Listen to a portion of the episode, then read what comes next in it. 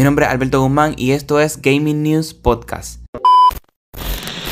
Gaming News. Comenzamos. Más exclusivos de Microsoft podrían estar llegando al Switch muy pronto. Lo más seguro es Ori and the Blind Forest y Superhot. Una persona que se dedica a buscar en el código de la página de Nintendo encontró una actualización para el juego y la cosa es que el juego aún no se lanza. Lo más seguro es que este juego sea presentado eh, o se presente en el direct de este lunes que Nintendo ha llamado Indie World. Dicho direct será a las 9 de la mañana, hora de Puerto Rico y de la costa este. Es bien interesante porque de pasar esto sería el cuarto juego que Xbox eh, tira para la consola de Nintendo. Y si esta tendencia sigue así, podríamos ver muchísimos juegos adaptados para la consola híbrida de Nintendo.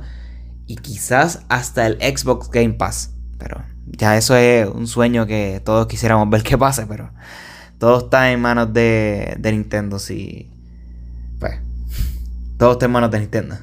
No sé, a mí me parece buena idea. ¿Qué ustedes creen? ¿Microsoft y Nintendo estarán uniendo fuerzas? ¿Seguirán saliendo exclusivos de Microsoft en Nintendo Switch? Pues en verdad, yo lo que sé y lo que les puedo decir es que Microsoft se babea por trabajar con un Super Mario. Y ahora con la llegada de Banjo Kazooie a Smash, puede abrir la puerta a un montón de cosas que hace 10 o 15 años atrás ni podíamos considerar posible. Nada, y que esta discusión continúe en las redes de Mandau.com.